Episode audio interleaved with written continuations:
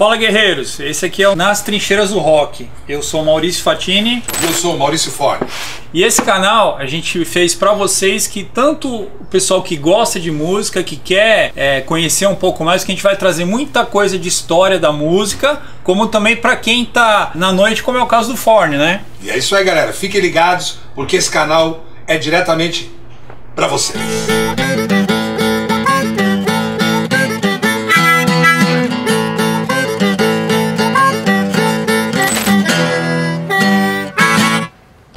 Explicando para vocês agora como é o conceito do programa, pelo fato de eu Forne a gente ser ex-militares, a gente quis trazer esse tema de militaria junto com o rock.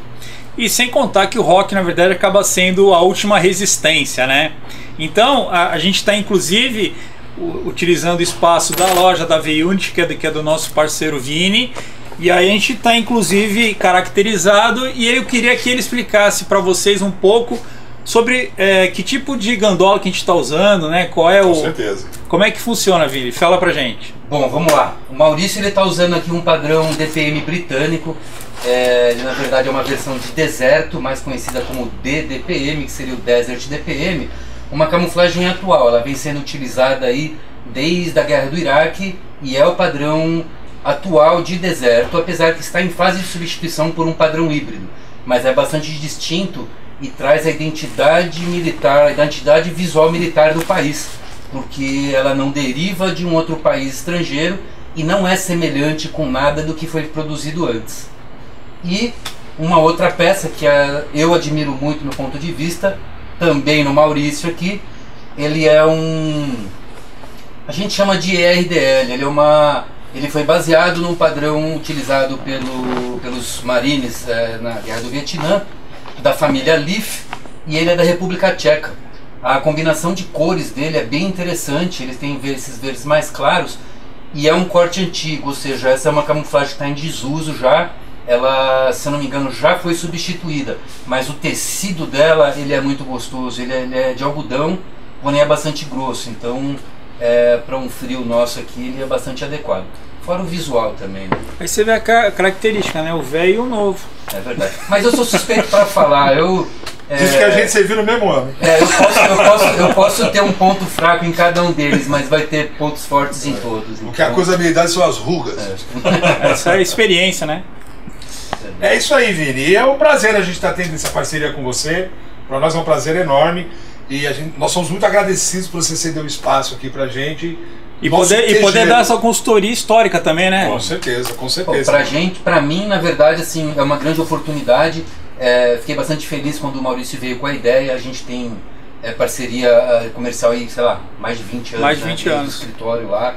É, onde eu fui, eu levei. É, sempre foi uma parceria de sucesso aí.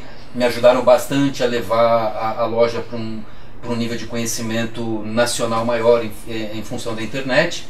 E, porra, quando eu recebi o convite, na verdade, o pedido, eu não, não- nem, não aguardei nem tanta explicação. Já falei, Ah, aceito, o que hora." vocês vão fazer lá, mas pode ver que a casa é nossa, disponível. É, acho que vocês estão realizando um trabalho de vocês, é, um trabalho novo, e que para mim é mais um meio de, de visualização. São mais pessoas é, sabendo que existe esse ambiente aqui e que é lógico, quem olhar já vai ficar curioso e saber do que Sim. se trata, né? É, isso é importante, já fica até a primeira dica, porque assim, ninguém faz nada sozinho. A gente tem que ter parceiros, né? O que a gente fala do artista ser independente, o artista nunca é independente, ele é interdependente. Ele depende de outras pessoas e de outras empresas que vão desenvolver o trabalho em conjunto. É que às vezes o pessoal não tem essa visão, ah, eu sou independente e faço tudo Não, sozinho. Isso não dá. existe. A gente só chegou, hoje a V-Unity é, é líder no mercado nesse ramo de militaria. A gente não tem, praticamente não tem concorrente no Brasil. E eu não cheguei aqui sozinho, foi sempre na base da parceria, mas naquele ganha-ganha, quando Sim. é um negócio produtivo mesmo. Por exemplo, a gente está aqui já num, a gente fez um piloto, a gente está aqui numa segunda movimentação e eu acredito que eu já posso gerar algumas ideias, assim como até buscar apoiadores, né? Sim. Dentro do meu, dos meus outros parceiros que não estão envolvidos, posso trazer para dentro dessa parceria. É aí que está a vantagem Isso. de estar de, estar trabalhando. É, o interessante é que vale a pena frisar também que todas as peças são originais. É. Não existe nenhuma cópia. Quantas peças você tem aqui em média? Ah, se a gente for falar só na parte de uniformes De aí, ah, deve ter mais de 5 mil unidades. aí. Todas originais. É, a gente é especializado em. O termo utilizado é militaria. Ele origi, origina da palavra militaria nos Estados Unidos, Sim. que era parafernália militar. Military, parafernália, militaria, veio para o Brasil militaria, que designa exatamente o que é emissão governamental, ou seja, a gente trabalha com excedente militar de outros países. A gente evita cópias e produção nacional também. Então o que a gente tem aqui na verdade são equipamentos que de uma certa maneira alguns já foram utilizados. Sim, na verdade a, a média que a gente tem é de todos. 80% do que a gente recebe é material usado. Desses 80%, uma, uma 80% é, é em perfeito estado. 20% vem detonado. E, Mas aí faz e parte do negócio, Os outros né? 20% do bruto vem novo. Deve ter alguma até coisa usada até em combate, né? Assim, a gente não tem como comprovar isso porque onde eu compro já é em entrepostos. Só que algumas características da peça, ou tipo anos de fabricação de um, teve fabricou nesse ano e fabricou dois anos depois. A gente, o indício é de que essas que estavam prontas no, no conflito foram usadas. O que foi produzido depois, não. Entre outros aspectos, depende de conflito e de países. Mas é, não temos confirmar, mas a gente tem é, indícios que nos levam a crer que aquela peça, por data ou por algum outro detalhe dela, realmente participaram de combate. Que legal. Que Legal, isso é é uma boa possibilidade então de realmente ser peças que têm uma história além da, de, de- de só ser usado, por exemplo, dentro de quartéis, esse tipo de coisa, né? Sem dúvida. E todo o material militar ele é colecionável e todo produto colecionável ele valoriza no tempo. Então, um produto adquirido aqui ele não é uma despesa, é um investimento. E uma outra coisa legal que vale a pena frisar também, quando você chega aqui no QG do Vini, é o clima que você sente. O clima do lugar te remete justamente a esse tema. É inevitável você chegar aqui e não sentir esse clima armarístico, né? Poder, será que Sim. existe essa, essa expressão armarístico? Pode ser. Ou, se não, ou será que eu recolhi ali o, o Aurélio no, embaixo do Eu caixão? Acho que deu uma misturada, mas. É, mas girada o que valeu Mas foi a é, ideia. só entendeu, né? Valeu a ideia. Valeu a ideia. V-Unity fica no endereço Rua Caminha de Amorim, número 309, Alto de Pinheiros. Essa rua é uma travessa da Avenida Serro Corá. O site é www.v-unity.com.br. Venham conhecer, é interessante para vocês conhecerem a gama de materiais que tem aqui. Não é só fardamento, aqui tem capacete. O que mais tem? Botas, coturnos Bota, militares, coturno. uniformes, livros, eh, acessórios, chapéus, capacetes. Pets. É, tirando o material controlado, que seriam aí é, material visor óptico, material eletrônico, é, balísticos, essas coisas que são materiais controlados, infelizmente a gente tem muita dificuldade em trazer. Eventualmente consegue, mas eu nem anuncio porque realmente é bastante difícil e a gente não gosta de fazer propaganda enganosa. Então É isso aí. a gente Legal, anuncia o que a legal. gente realmente tem. Perfeito, perfeito. E eu recomendo a vocês que acompanhem esse projeto dos caras e que a cada programa vai estar melhor. Esse É programa é para vocês, guerreiros. E nós estamos aqui no ambiente para guerreiros. Ou seja, se você não é guerreiro, saia da tela. Bom, vamos aproveitar esse momento de descontração, né? Que choppzinho, o forne, pro Ábido. E quem forneceu esse chopp pra gente foi nosso parceiro, a cervejaria do Cabra, é do Ranísio, amigo nosso.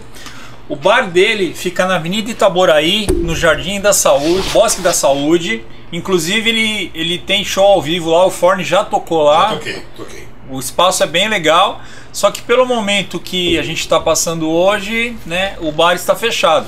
Mas ele entrega via WhatsApp no 011 98271 0224 e pelas mídias sociais arroba cervejaria do Cabra. Esse chopp, inclusive, que ele forneceu pra gente é um chopp IPA, né? Porque a cervejaria é artesanal. E vou te falar, eu mesmo não tomando muita cerveja, eu vou falar, vai que é legal. Vale a pena, sim. Vale a pena. E outro parceiro que eu queria agradecer muito, que ajudou bastante a gente, é o Roma Camisetas. Ele fez as nossas camisetas. Ele fez a caneca de chopp, que é bem bacana, e fez essa, essa caneca tradicional. Ah, inclusive, um, um lance legal que a gente tem de parceria com ele é que a gente vai vender os nossos produtos através da lojinha dele. Como é que vai funcionar? Ah, Você acessa o site, na verdade a loja virtual, romacamisetas.com.br e lá vai ter o nosso canal. É só clicar no nosso logotipo e vai estar lá os nossos produtos. Então, hoje a gente tem as camisetas, o caneca chopp e caneca normal. E para acessar ah, as mídias sociais dele também é arroba Roma Camisetas. O WhatsApp da Roma Camisetas é 011 95799 0405. E assim, os caras fazem um trabalho bem bacana, o produto é de excelente qualidade e quem quiser vai atrás que vale a pena mesmo. Tá Aqui, ó, não deixa mentir. Qualidade da impressão, qualidade do tecido, o trabalho é realmente muito bacana. Também se não fosse bacana a gente não ia trabalhar não. Se a gente tá trabalhando é porque é nota mil. É isso um aí. Ah, eu queria agradecer também que você deu pra gente esse microfone, o Henry do Grupo Econ. O site é www.grupoecon.com.br e as mídias sociais também, arroba Grupo Econ. Telefone de contato 11 96 723 5236. O, o é um cara legal pra cacete, a gente já fez bastante coisa juntas e, e ele trabalha muito com a linha de PC Gamer e, e acessórios. Então, quem quiser, entra lá, a loja dele é bem bacana, tem bastante coisa e vale a pena. Senão a gente não estaria usando, é ou não é? É isso aí. Se não tem qualidade, não é guerreiro das trincheiras do rock. É isso aí. Bom, para esse nosso primeiro programa, nosso programa de estreia, a gente trouxe um con- convidado especialíssimo, que é o nosso amigo Márcio Ábido.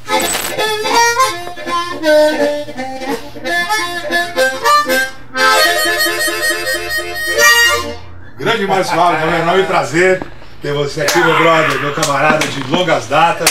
Tamo junto. Esse menino aqui tem muita história. Essa, essa entrevista, se vocês vão ver essa entrevista aqui, vai dar o que falar. Tem muita curiosidade, muita história, muita coisa. Marcel, a primeira coisa que a gente quer que, que você expresse aqui pro pessoal, como começou tudo, o blues pra você? Bom, então vamos, vamos, vamos voltar um pouquinho, um pouquinho, um pouquinho, um pouquinho. Vamos, gente vamos embarcar, vamos embarcar vamos, no, vamos, Delório. do tempo do, Delório. Márcio Ábido, vamos lá. Márcio Ábido, garoto que sempre quis ser músico, sempre, sempre, sempre. Garoto, já na, na, na, na banda da, da, da fanfarra da escola, tocando, tentando tocar corneta, né? Eu lembrei igual do, do filme do Tim Maia, que ele fala, ô negão, afina essa corneta, aí eu. A corneta não afinava nunca, né? Mas eu participei da fanfarra. Sempre meu começo musical foi assim também, só que também É? parou aí. Eu fui a, toquei bombardino e beleza. Só foi ali. Só foi até chega, aí. Chega, pra mim já deu. ó, eu vou, vou perguntar. Fatira era o craque do Bombardini, né? Bombardino. Olha aí. Esse foi o meu primeiro contato, lembra? Até tenho. Você lembra daquele do, do- aqueles binoclinhos assim que a gente via aquela fotografia assim? pelo É- é mini monóculo. É mini monóculo. Mini monóculo, que vinha uma foto, que vinha uma foto. Ainda bem que você é bem dinossauro, assim, lembra É. das coisas. Eu não lembro desses nomes. É- é assim. mais do seu tempo, não é do meu, não. É, Ah, você- minha avó tinha várias dessas. Lembra daquela viagem que fizemos a Campos de Jordão? Deixa pra lá, deixa quieto. Aquela viagem pra Santos que nós descemos a Estrada Velha. Mas vamos, vamos voltar aqui Vamos voltar, vamos voltar. pro planeta hábito. Então eu tenho no binoclinho, aquela fotografia antiga, aquele uniforme da escola, luvinha com a corneta e tal. Meu primeiro instrumento musical. Beleza. 15 anos comecei a trabalhar, aquela profissão de office boy, na época estava em alta, né? Hoje a gente tem motoboy, mas naquela época era office boy. 16 anos eu falei, eu quero ser músico e acabou. Fui lá, queria ser guitarrista, eu queria ser igual Jimmy Page, eu queria tocar muita guitarra. Steve. Ray Vaughan. É, Steve Ray ainda veio depois, né? Naquela época ainda, anos 70, né? Tony eu Iommi. queria, é, essa galera aí, eu queria Black Sabbath, ACDC. Peter Frampton. Puta, uh, demais. Eu falei, bom, vamos lá. Aí eu vi uma banda do lado da minha casa, num fim de semana, tocando um cover do Barão Vermelho quando o Barão estourou, 85. Já tava em 86, então a galera já tava mandando muita coisa do Barão, cover. E aí eu vi o cara tocando bateria, eu falei, nossa meu, caramba, né? Ah, eu quero tocar bateria, vou aprender isso aí. Aí fui lá, na época você fazia o. não tinha cartão de crédito, não tinha nada, você fazia aquele. O, Carnezão. pecúnia credial, Pecúnia sei lá, ou não. É, nota promissória. Nota promissória, nota promissória. promissória. Você como a gente é velho, né? Já é. dinossauros, dinossauros. E aí fui lá, fiz uma nota promissória, tinha registro, uma coisa que eu já não tenho há muitos anos, registro, carteira. O que, que é carteira de trabalho? né? Nunca É. mais. Bom, fui lá e comprei minha bateria, que era uma Golpe. Golpe. Golpe. Na época só existia ou Golpe ou Pinguim. né? Fui lá, comprei uma Golpe que era mais barata, não tinha dinheiro, pagando ali. E fui, pra, comecei a estudar numa escola de música em Santana e tal. E fui, fui, fui por ano e tal. E comecei a tocar em umas bandas de bairro e tal. Como baterista. som. Baterista, baterista. E a gente fazia muitos ensaios, garotos né, gosta de ensaiar e ver, tocar aquele som e tal. Tudo muito magnífico. E aí chegou um momento que eu estava até executando muito bem a bateria, já estava ali fazendo bastante coisa. Mas você já tinha montado banda ou tava só de Tinha, brincadeira? já ainda? tinha algumas pequenas formações, assim, mas nada muito fixo. Às vezes vinha um cara cantar, às vezes aparecia outro, Entendi. chegava outro, outro guitarrista, outro baixista. Mas já tinha já dois, três caboclo ali que já já já estava meio fixo. Só que aí eu via guitarrista, o cara que tava cantando. Eu gostava de fazer bateria, mas eu falei, não sei, cara. Eu preciso ir ali. Eu quero estar ali na frente. Sair da sei, cozinha. Eu preciso sair aqui Algo da já cozinha. vinha de dentro do diafragma. Já, né? já vinha do coração, sei lá, fala, não sei, eu preciso estar ali na frente porque eu queria ter alguma coisa de mais movimentação. Na bateria eu tinha muita movimentação, mas eu queria estar mais na linha de frente. Eu acho que eu tenho alguma coisa é, natural, não só de, de músico, mas alguma coisa teatral, talvez eu gosto de me expressar e estar ali na frente da coisa. E aí eu falei, ah, não sei, eu quero sair da bateria, não sei o que eu vou fazer e tudo mais. Então, assim, as minhas primeiras influências musicais, elas vieram antes de eu começar a tocar a corneta e tocar a bateria, eram do funk americano, bandas como Chic, Jimmy Bohorn. Jim Borone, KC Sunshine Band, é, Earth, Wind and Fire, essa galera assim que eu sou maravilhado com isso, adoro as linhas de contrabaixo, Aquele até- groove, né? Aquele groove, eu gosto muito de Zap. groove, né? Porque pra mim música que não tem groove, ela não é. Eu gosto de música que você faz tá, tá, e a galera já, quando você tá tocando, você já vê o cara assim, né? Já vê o cara batendo o pezinho, já vê o cara mexendo. Pra mim música é isso, se ela não tiver movimento, cada um com, a sua, o seu gosto, né? Tem gente que fica ali, o cara, o cara fica apreciando. Eu não, eu gosto de música que tem groove. Tem que ter Bom, interação. É, tem que ter isso daí, senão pra mim não é o tipo de música que eu gostaria de fazer. E aí, sei lá, eu fiquei meio indeciso no que fazer, saí da bateria e tal, resolvi, nessa, já depois das influências de, de, de funk, comecei a ter influências através de vizinhos ali, do rock and roll mesmo. Né? Desde Iron, Janis Joplin, Jimi Hendrix, Sabbath, Deep Purple, Led Zeppelin e tudo mais. Ah, falei, bom, e agora o que, que eu faço daqui e dali? Tava na bateria, mas também depois comecei a receber algumas influências de blues, através de um amigo, Paulo, contrabaixista de blues, tinha uma banda de blues, tocava no Bexiga, naquela época tinha um movimento grande de, de blues em São Paulo, era a capital Eu me que... lembro, era, era Café Piu Piu, Café Pedaço, Persona Rock. Wall, The Wall, The Wall. Persona, nossa, Persona, sim, nossa, isso aí é Na pré-história. época que o dono do Persona era o boliviano, né? É, esse boliviano tem história também, que a gente não vai poder contar aqui, fica para um outro É, episódio. fica pra... pra um outro episódio. Chama ele. Ou não. Sim, ou não, por onde andas, né? Por onde andas, né? Por onde andas. Bom, enfim. Rock and roll, funk, rock and roll, depois entrou o blues. Aí eu comecei a escutar uma coisa aqui, outra ali, por algumas influências de amigos também. Falei, bom, eu sei, eu tô me identificando com saxofone. Aí eu vou aprender saxofone. Aí já peguei vendi a bateria. Falei, vou, vou comprar um saxofone, vou estudar saxofone. E aí fui sair daqui, estudar dali, fui estudar com um professor, fui estudar numa outra escola, comecei a tocar algumas coisas e tal, tal, tal. Comprei até uma boquilha de metal, a do Coffee, uma boquilha americana, que dava um som mais rasgado, que já era um som para blues e tal. Ah, assim, falando pessoalmente, eu queria descobrir, na verdade, um instrumento. Eu tinha sempre tive uma necessidade muito grande de me expressar. Eu queria gritar muitas coisas que estavam dentro de mim. Queria emanar muitas coisas que estavam dentro de mim. Ah, e com a bateria foi legal, com o saxofone foi legal, mas até então eu não tinha descoberto.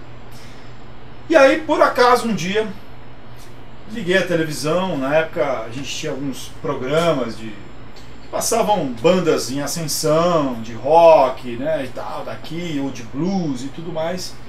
E aí eu vi uma banda de blues tocando. E aí eu olhei, eu vi o cara tocando um instrumento assim que eu não identifiquei o que era. Não sabia o que era aquilo. Assim, um, uma bala, a bunda de uma bala gigante assim. Eu falei, nossa, o que, que é isso? O que, que esse cara tá tocando? Só que aquilo eu falei, nossa, era isso que eu estou procurando. Não Eu sei o que é, mas é procurando. isso. Eu não sei o que eu estava procurando. Né? O, o que é, mas é o que eu estava procurando. Eu quero esse som. Esse é o som da minha vida. Eu- olha, esse cara tá gritando pelo que ele tá fazendo ali, ó. Que ele tá tocando. Eu quero fazer isso. Quero fazer E quem isso. era? Aí que tá o legal. A, a banda era Blues Etílicos, Flávio Guimarães. gaitista Flávio Guimarães, hoje foi um dos, é um dos meus ídolos até hoje, né? E, e- e se tornou meu amigo e tudo mais. Fizemos ah, muitos trabalhos juntos. É um cara excepcional, um cara com uma inteligência gigantesca, um cara muito experiente. E aí eu comecei, eu falei, não, é, gaita, é isso é gaita? Então é gaita? Ah, então tá. Então eu vou seguir, vou trilhar o caminho da gaita. Então assim, eu estou falando de 1988. 88, você pensar que você não tinha internet, você não tinha nenhum livro de nada, era muito complicado você querer aprender isso aqui. Isso aqui, por mais que o cara olha, assim, nossa, ah, isso aí não parece tão, tão difícil, pequenininho, tem 10 buraquinhos. O cara vem, quem um cara que não tem experiência nenhuma, muita gente acha até que é brinquedo, né? É, o cara vem aqui, uma criança vem e faz. Ah, eu já toco, já sai o som. Só soprar. Só soprar, aspirar. Ah, já tá fazendo som, né? Já dá pra fazer um som do Bob Dylan. Já tá saindo som. Só que não é bem por aí a coisa, né? Porque se você vai pegar um saxofone, você vai pegar um trompete, vai pegar o que for, o cara vai lá, não sai nada, né? Não sai som. E a gaita dá essa impressão enganosa que vai ser fácil. Não é, isso aqui é um instrumento que você tem que é mais, mais ou menos o princípio do trompete. Trompete, você, vamos pensar que você tem três pistões aqui, ó. Então você vê lá, você tem algumas posições. Tem algumas posições que não tem mais. E aquelas notas que você precisa? Aí você tem que manter aquela posição e mudar a embocadura. A gaita é a mesma coisa. Essa gaita é a mesma coisa. A gaita cromática, aquela que tem a chave aqui do lado, já é um instrumento mais completo, é outro universo, é muito mais fácil de aprender a tocar, porque as notas estão todas ali. Agora a gaita blues ela é mais chatinha. Então foi um processo árduo. Eu passei aí 10 anos Nossa, uma estrada. colhendo informações, tentando entender alguma coisa daqui, outra dali. O cara fala, ó, tem um fulano que toca, um, faz um nheco-nheco. Onde é? Eu vou lá. Quero conhecer o cara. Eu vou lá.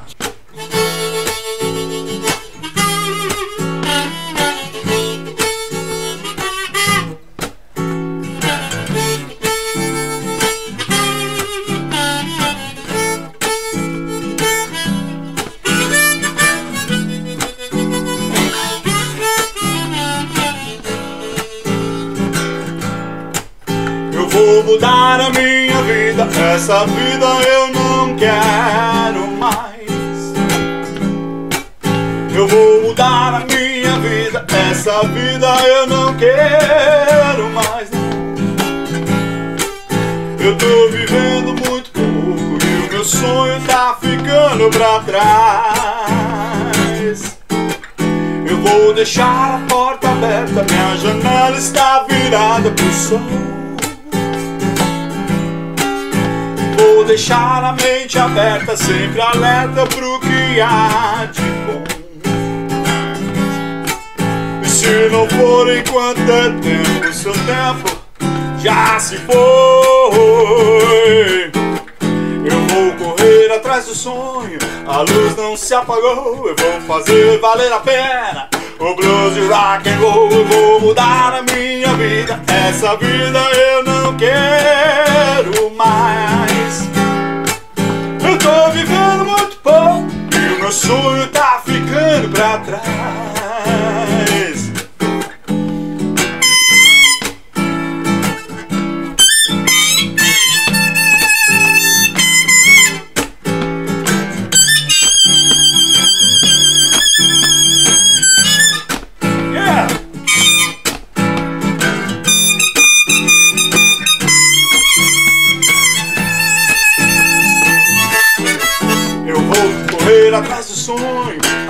Não se apagou, eu vou fazer valer a pena. O blues e o rock and roll, eu vou mudar a minha vida. Essa vida eu não quero mais. Eu tô vivendo muito pouco e meu sonho tá ficando pra trás. Eu tô vivendo muito pouco e meu sonho tá ficando pra trás. Meu sonho tá ficando pra trás.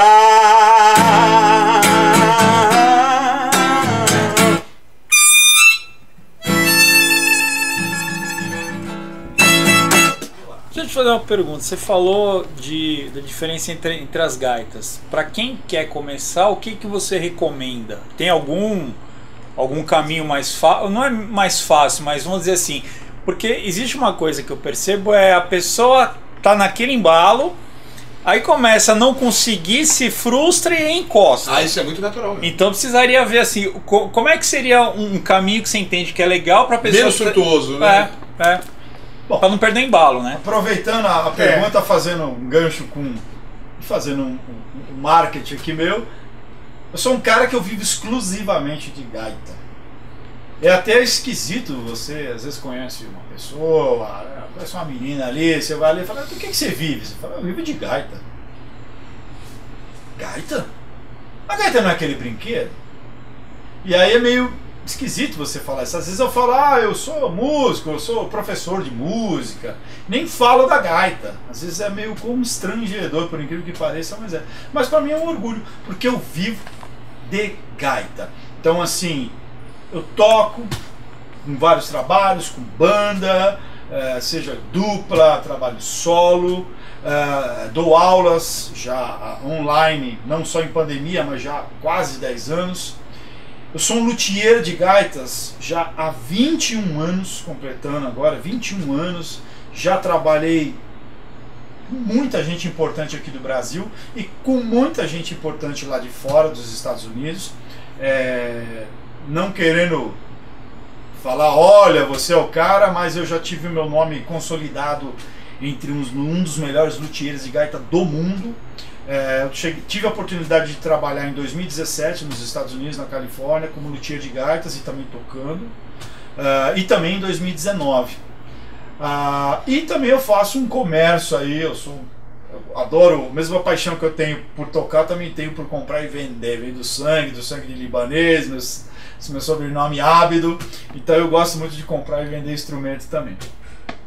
Ah, e respondendo a sua pergunta, ah, por que, que eu falei tudo isso? Eu gosto de trabalhar, eu não trouxe hoje a gaita cromática, nem, né, é, só estou com gaitas diatônicas aqui. A gente chama de diatônica essa e a gaita cromática que eu chamo. Eu gosto de trabalhar as duas gaitas em conjunto. Por quê? Porque, assim, com a gaita cromática, como ela é um piano de boca, você consegue é, tocar a música completa. Você fala, ah, eu queria tocar, sei lá, a música do Beethoven. Aprende e toca. Ah, eu queria tocar uma música do Caetano Veloso. Aprende e toca. Você vai lá e toca. Tendo a embocadura, uma respiração mais ou menos, você já consegue tocar. Agora isso aqui, meu amigo, o cara passa um, dois, três anos para conseguir tirar as notas que não tem. Então, demora muito. Aí o cara, no meio do caminho, ele fala: Processo. Ah, isso aí me enjoou, não aguento, não, você não sai música. Aí vem a mulher do cara e fala: Pô, vai aprender a tocar violão. Eu passei por isso. Passei por isso. Na minha casa eu ficava lá. Querendo achar as notas, aí eu "Ô, meu, isso aí parece um pernilongo bêbado. Enquanto isso, o cachorro. Ah, uh, É, uh, os vizinhos começam a jogar pedra. vai, Pelo Fizeram amor de Deus. dueto. Ô, meu, vai tocar violão, vai tocar piano, qualquer coisa. Isso aí é muito chato, isso aí na fina, rapaz. Isso é um, nossa, terrível. Então, como é que eu trabalho nas minhas aulas? Eu trabalho tanto com essa gaita como com a outra. Então você vai, vai intercalando uma e outra. Porque aí, o que acontece? Eu falo por uma experiência já de muitos anos dando aula, e a maioria dos meus alunos são, os caras são médicos, advogados, delegados, tem, tem tudo quanto é tipo. E esse pessoal tem família. E aí sempre a mulher vem, né? A esposa vem, "Ô, tá, tá chato isso aí, né? O cara fica. Não acha as notas, né? Ah, tá chato isso aí. Aí quando eu passo uma música, por exemplo, dos Beatles, aí o cara vai, toca a música bonitinha, com playback direitinho, aí a mulher vem e fala, nossa! você tá tocando bem, que legal. Graças ao seu apoio. É, então a gente vai. Eu, como professor, eu aprendi isso ao longo dos anos de desenvolver essa coisa para poder estar ensinando aí, né? Isso é muito legal. E, a, e a- e a princípio, para você que está interessado nas aulas do Márcio, está aqui embaixo na tela o contato, o telefone dele, para você quiser entrar em contato. Vale a pena, é um instrumento bacana de ser estudado. É um universo, né? O estudo do, do da gaita é um universo. Né? Não só da gaita, como qualquer instrumento e qualquer coisa que você queira fazer na sua vida. É E uma dedicação fala. eterna, né? Você, me, você se lembra da sua primeira banda de blues? Lembro, lembro. Inclusive, a, a minha, o meu primeiro trabalho com blues foi numa dupla. E você conhece muito bem o cara que foi. Cara, eu não tocava nem violão, hoje eu toco violão. Na época eu também nem can- cantava muito mal pra caramba. né? Então hoje eu, eu canto, componho, é, é, é, toco violão, um pouco de contrabaixo, mas o meu instrumento principal é gaita. Então, quando eu comecei na gaita, nem cantava, não tocava violão. Então, eu dependia de algum músico me acompanhando. Meu primeiro parceiro de dupla e também de banda, quem foi? Você conhece muito bem. Agora tô curioso. Ricardo Mourão! Ricardo Mourão, Bibi! Ricardo Mourão. Aliás, dá um abraço aí pro Ricardo Bibi, se ele tiver a oportunidade de tá- assistir isso daí. Um abraço e saiba que você é um guitarrista monstro, monstro, É monstro. monstro. Toca muito, muito, muito. E ele foi. ah, começamos, gravamos uma fitinha demo, músicas do Elvis, Chuck Berry, algum Eric Clapton, fizemos uma fita demo e começamos a fazer um trabalho ali meio experimental. Ah, depois montamos uma banda, ensaiamos bastante, mas essa banda não aconteceu profissionalmente. Ela não aconteceu profissionalmente, ficou só nos ensaios mesmo. Nem lembro porquê, né? Eu também estava aprendendo a cantar. Foi aí que eu comecei a ter a minha primeira experiência como band leader. Mas aí, voltando ao que a gente estava falando ali no começo, eu cheguei aonde eu queria estar. Band leader. Tocando gato, cantando, uma banda que estava para mim. Era onde eu queria estar. Onde eu podia fazer, podia cantar, podia gritar pela minha gaita e eu tinha toda a liberdade de estar me movimentando num palco, fazendo todo aquele lance teatral que eu sempre gostei de já fazer. tinha toda aquela didática é, dentro de você, É. de 10 anos, né? Então, você vem, Você aí quer pôr pra fora. Você vem, exatamente, vinha acumulando tudo aquilo. Eu falei, não, agora eu quero fazer isso. Inclusive, quando eu comecei a fazer as minhas primeiras apresentações, eu tive que, que, que me, me adequar, porque eu tinha muita emoção no que eu fazia. Eu tocava quatro músicas e parecia que tinha tocado três horas. Tava morrendo já, morrendo. E, e nessa época ainda era cover ou você já estava compondo? Não, nessa época ainda não compunha. Ah, ah, ah, eu comecei a compor algumas músicas em 1999, de, falando já de, de blues em português aqui, que eu, eu trouxe o- os meus CDs Ah, aqui. interessante, nós os temos meus aqui. CDs Eu gostaria que você falasse mais. Esse, Esse é o primeiro meu álbum. primeiro álbum, chamado Na Melhor Hora. Então eu comecei a fazer, eh, a compor eh, em 1999. E eu falo que eu me profissionalizei eh, na área de blues. Apesar de eu não me considerar um músico exclusivo de blues, porque eu também trabalho com música pop nacional, internacional e coloco a gaita em vários contextos, né? Eu não eu não, não me digo que eu sou um cara específico de blues, porque para mim tem tanta música para ser cantada, tanta música para se colocar nesse universo, é, eu não consigo me restringir só a blues. Né? É, é um, lógico, dos meus estilos prediletos, por causa da gaita mesmo, mas eu adoro colocar gaita no pop rock nacional, internacional. Também já, já fiz, já cheguei a to- tocar até bossa nova, algumas coisas assim. Mas a minha área de atuação profissional na noite, você sabe, é, é- é- é blues com banda e pop rock nacional e internacional, fazendo trabalho em dupla ou, ou solo. Esse disco, ele é, ele foi um disco, na época era muito difícil se gravar um disco, né? Hoje tem toda uma facilidade de internet e tudo mais. Ah, na época, né, comecei a gravar esse disco aqui em 2001, mais ou menos. E eu fui terminar esse disco, olha, 2009. Ô, louco. Nossa, você levou nove anos.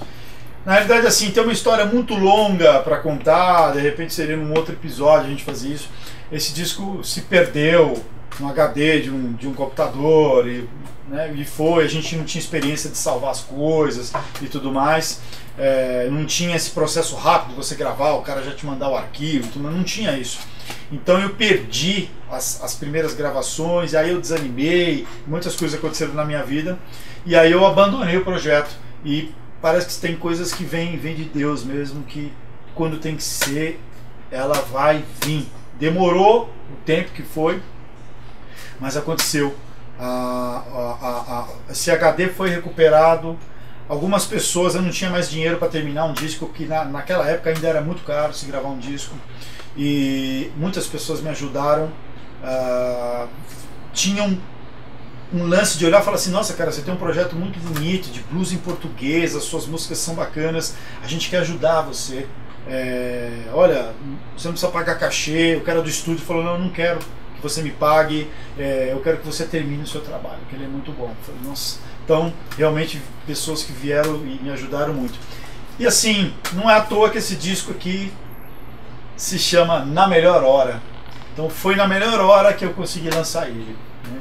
Então, eu consegui é, é, fazer vários shows de lançamento. Você mesmo produziu ele?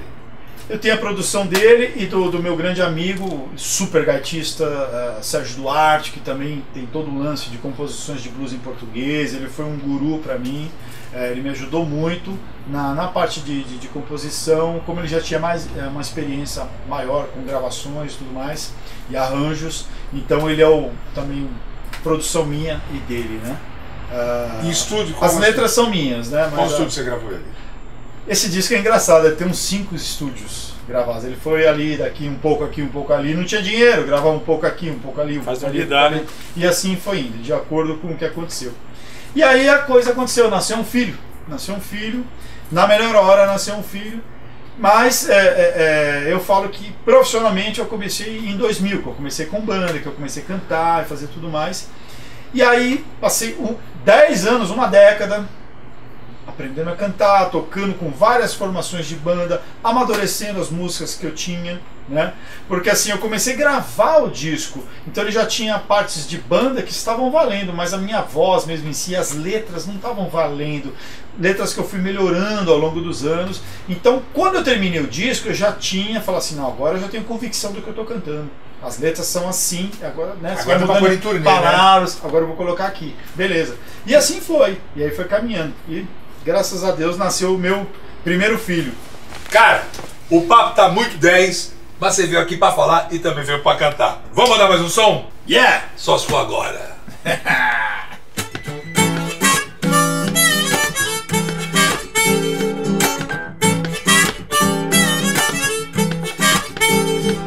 Não posso acreditar como vacilei. Vou ter fé no que jurou. Fiquei cego e dancei, não disse nem tchau. Não disse nem tchau. Ela brincou de amar, me deixou tão mal, não disse nem tchau. Sinto a vontade de te arrancar de mim, como se fosse fácil perdoar assim, não tchau. Não tchau. Ela brincou de amar, me deixou tão não disse nem tchau. Mas o ditado é certo. Você pode acreditar, só claro que se planta e nunca vai mudar. Você não deu valor ao cara que te amou. Só posso lhe dizer, boa sorte pra você.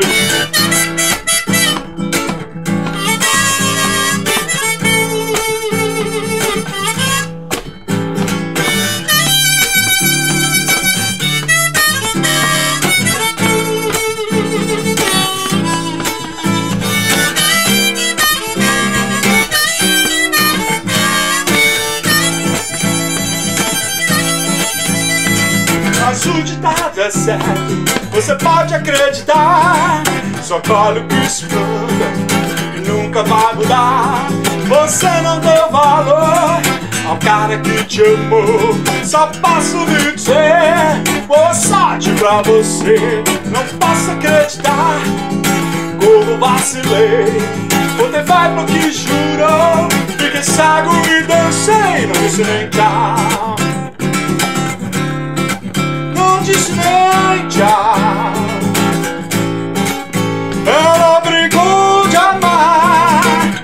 Deixou tão mal, não disse nem tchau. Não disse não. Ela brincou de amar, me deixou tão mal, não disse nem. Não disse não. Ela brincou de amar, me deixou tão mal, não disse nem tchau. Aí veio.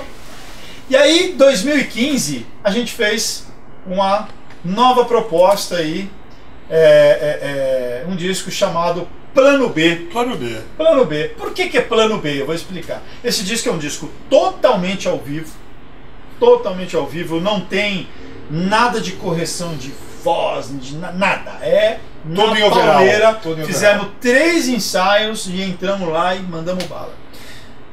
Por que, que eu falo que foi uma, uma loucura fazer esse disco? Muito mais difícil do que hoje você gravar um disco no estúdio. Por quê? A proposta inicial, o plano A, era gravar vídeos.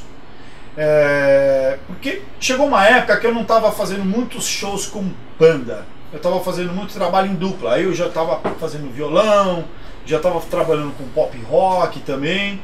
Muito trabalho em dupla, porque a economia também não estava aquela coisa. Então as- é, muitos lugares estavam querendo uma dupla, um trabalho solo. Então eu comecei a trabalhar em dupla. E aí, por uma oportunidade, é, é, deu certo de a gente fazer. é, um baixista que tocava comigo me ligou, falou: Olha, tem um trabalho assim, tem um trabalho assim, vamos, vamos, vamos voltar a fazer banda, porque tem algumas coisas pra gente tocar. Eu falei: Ah, vamos. E aí começamos a voltar a fazer um trabalho com banda também. E aí me surgiu uma ideia de fazer um material. Eu já estava com algumas composições novas. E me surgiu a ideia, falou, olha, vamos fazer alguns vídeos? A gente precisa de um vídeo, a gente precisa mostrar a nossa cara, a gente precisa ter material para poder mostrar, para a gente poder fazer- fechar shows, né? Tudo que o o mercado exige hoje. que o né? mercado exige.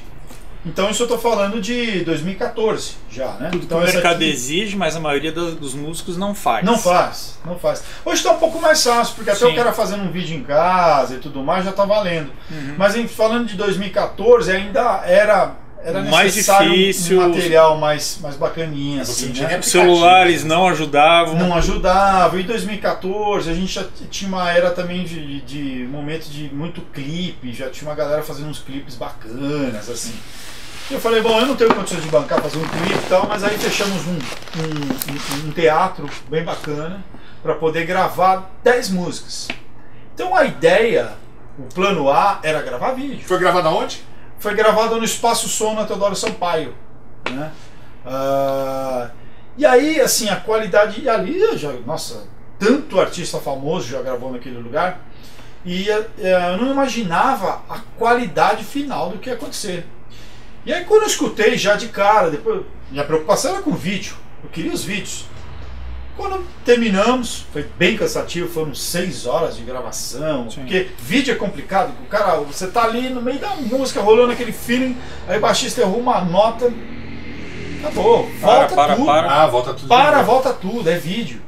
Não é igual, né? Você tá no estúdio, o cara errou aquela nota, ele vai lá e regrava por cima, acabou. Não.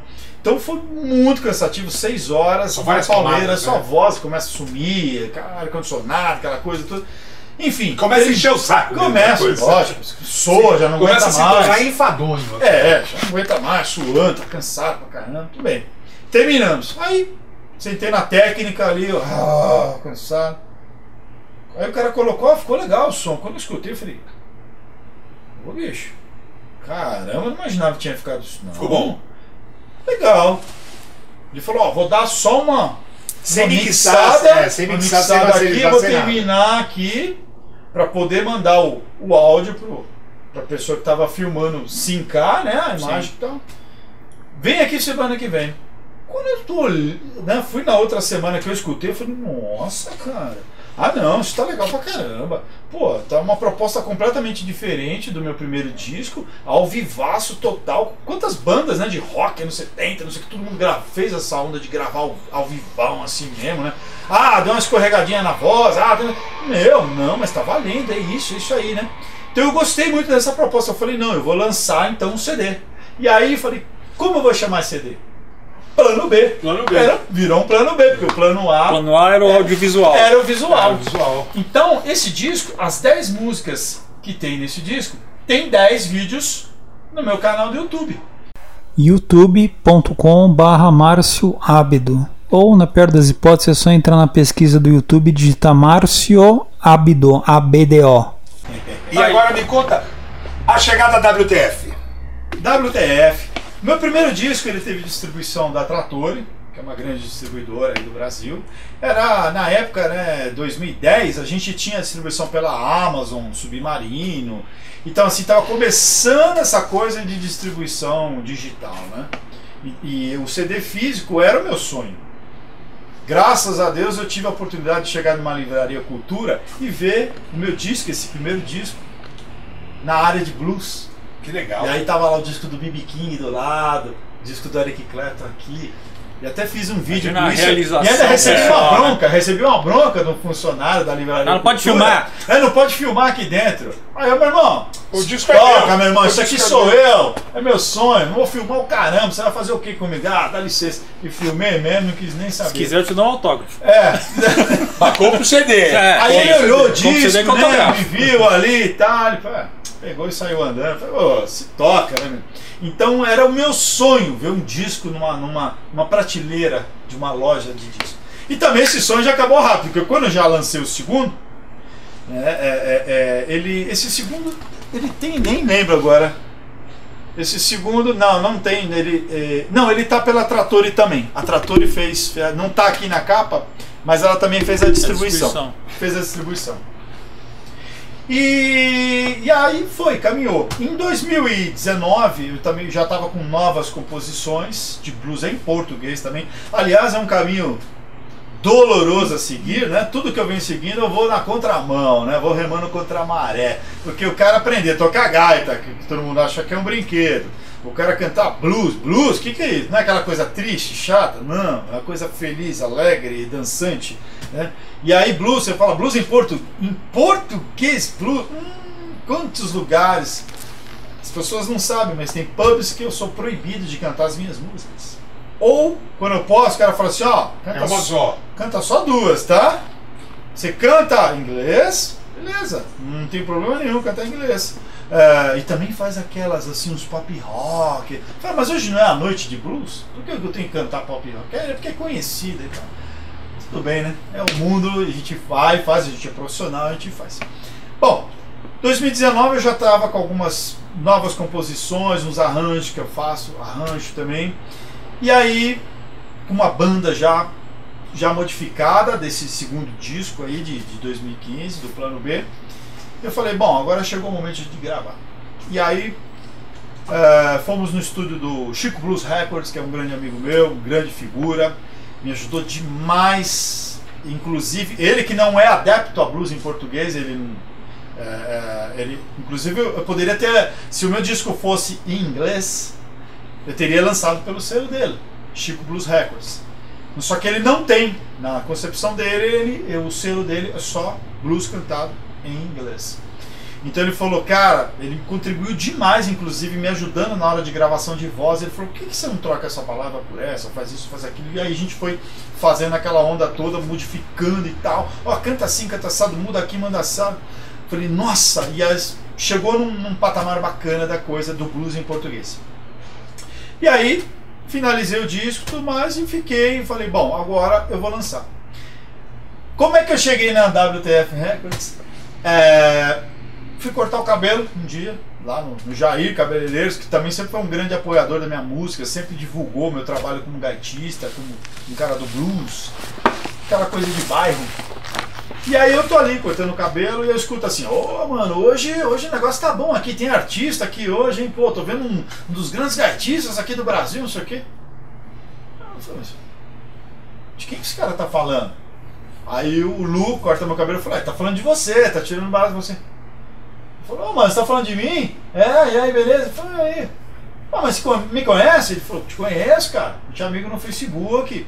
Eu acompanho seu trabalho, sei que você tem blues em português tudo mais, blá blá blá. Pô, que legal, ele tava com o filho dele, né? Foi cortar o cabelo e tal. E aí se começou uma grande, uma grande amizade, um cara que me ajudou em várias coisas.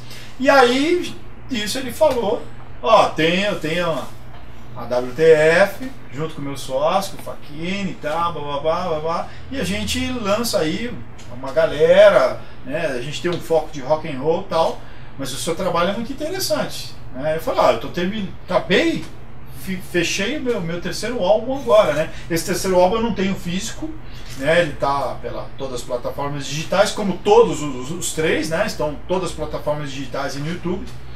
E aí eu falei, nossa, ele falou, você não, não quer se juntar ao nosso time? Eu falei, pô, claro, por que não, né? Não, vamos aí, tá, tá, tá, blá, blá. E aí eu entrei Quem era? na WTF. O Will, o Will, Will Oliveira. Nosso amigo Will Oliveira. Will Oliveira. Grande abraço, Will. Muito obrigado por todo o apoio aí. Você mora no meu coração. E aí, só para complementar aí, essa figurinha aqui eu já conhecia há muito tempo. Há muito tempo. Só que a, a vida leva por uns caminhos, você vai daqui, você casa, você separa, você vai para um lado, você vai para o outro. E a gente, a gente ficou uns mais de 10 anos sem se falar. Esse né? tempo acho que eu mais separei do que casei.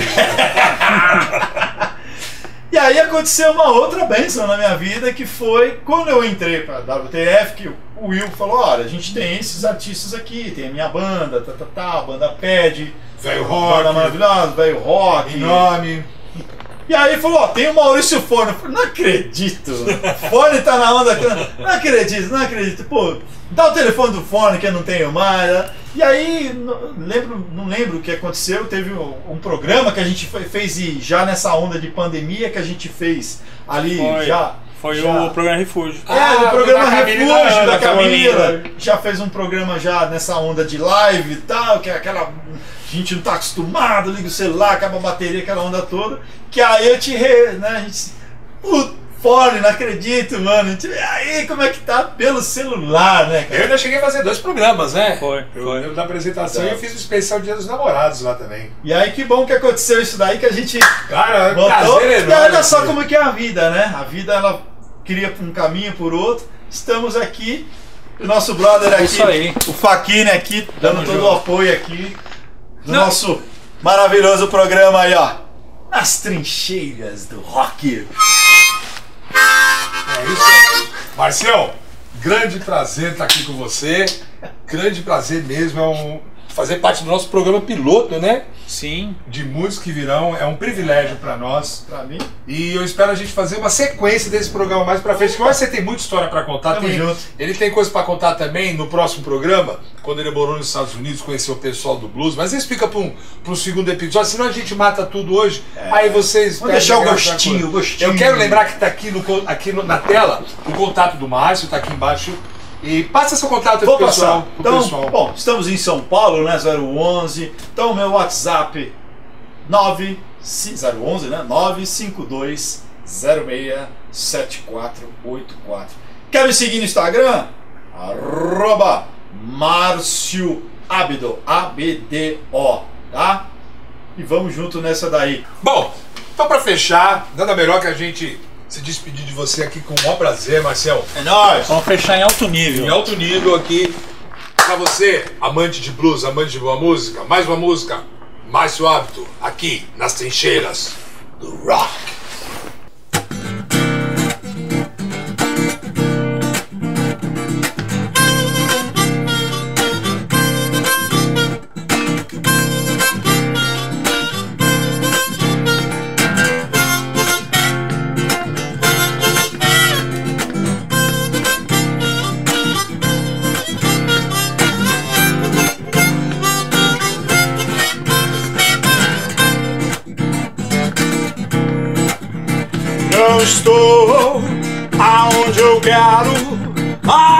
Sei onde vou chegar. Porque sou macaco velho, agora eu sei porque tudo vai rolar. Hoje sou macaco velho, eu aprendi a esperar.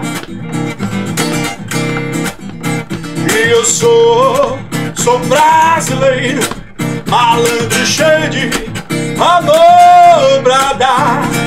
Sou macaco velho, foi tanta coisa que me fez mudar. Hoje sou macaco velho, espero a melhor hora chegar.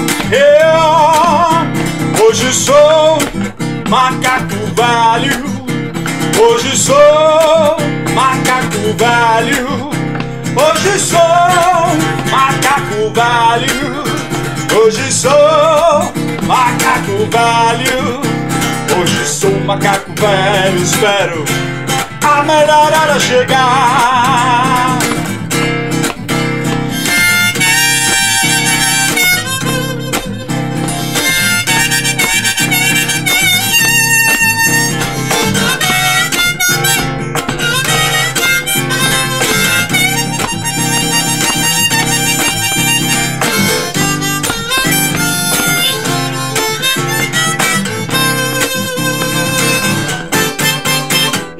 Sou, sou brasileiro, malandro cheio de amor pra dar. Porque sou macaco velho, foi tanta coisa que me fez mudar. Hoje sou macaco velho, espero a melhor hora chegar. Eu, hoje sou macaco velho. Hoje sou Hoje sou macaco velho. Hoje sou macaco velho. Hoje sou macaco velho. Espero a melhor hora chegar.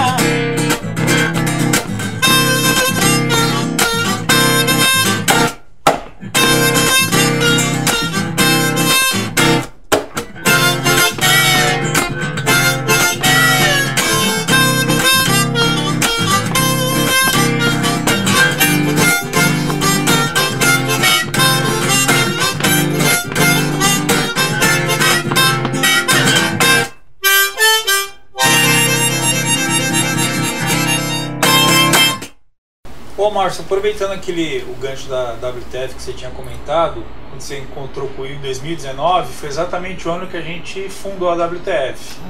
Então o negócio, é, é aquele lance que você estava comentando assim, da coisa vir bem a calhar. Né? As coisas acontecem do tempo que elas têm que acontecer. E nesse ano, inclusive, a gente fez o primeiro WTF Fest, que até o próprio Forne participou. E com um detalhe, a WTF é um selo de rock, né? Como a gente já falou, que a gente até tem outras vertentes, blues, esse tipo de coisa, mas o foco é trabalhar com o pessoal autoral. E o Forne é o único artista que a gente tem que não tem trabalho autoral, pelo menos ainda, né? Ainda. Acho que um dia vai ter, né? Será? Vamos, vamos buscar alguns parceiros, já temos um aqui do lado, aí, ó. Já temos um aqui do lado. Ah, então. E aí, assim, é, pessoal de banda, é, artistas que queiram de repente lançar um material, manda pra gente avaliar. Entra no site, wtfrecords.com.br, encaminha, a gente vai avaliar, vai ver se tá num. num- num- porque assim, tem, tem que ter o timing também, Tem. né? Porque assim, quem tá muito no começo, quem ainda tá aprendendo o negócio, é, é complicado lançar porque a gente vai queimar uma etapa, né? Então o ideal é a gente fazer esse lançamento quando o artista já tiver maduro o suficiente. Porque uma coisa que também você chegou a comentar, né, de você fazer até o CD ao vivo, o músico bom você vê ao vivo. Porque quando você grava, que você tem todo o trabalho de, de edição, você consegue fazer milagre, né? Maquiagem, né? Sim. E aí o ao vivo é importante por causa disso. Então, tá aí o Forne Pois é. pra fazer um ao vivo pra gente. You never close your eyes when when I'm kiss your lips, and there's no fingerless like before, and you finger peace. When you try and hide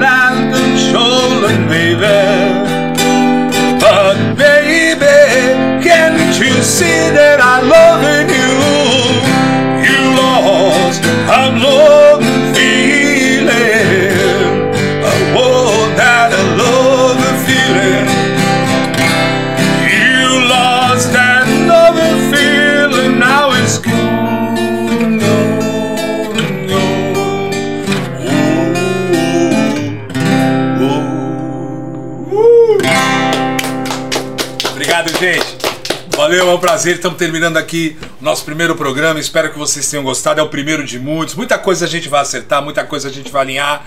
Mas o importante é que o espírito do programa é esse aqui, ó. Papo de boteco, papo aberto, papo dentro da noite.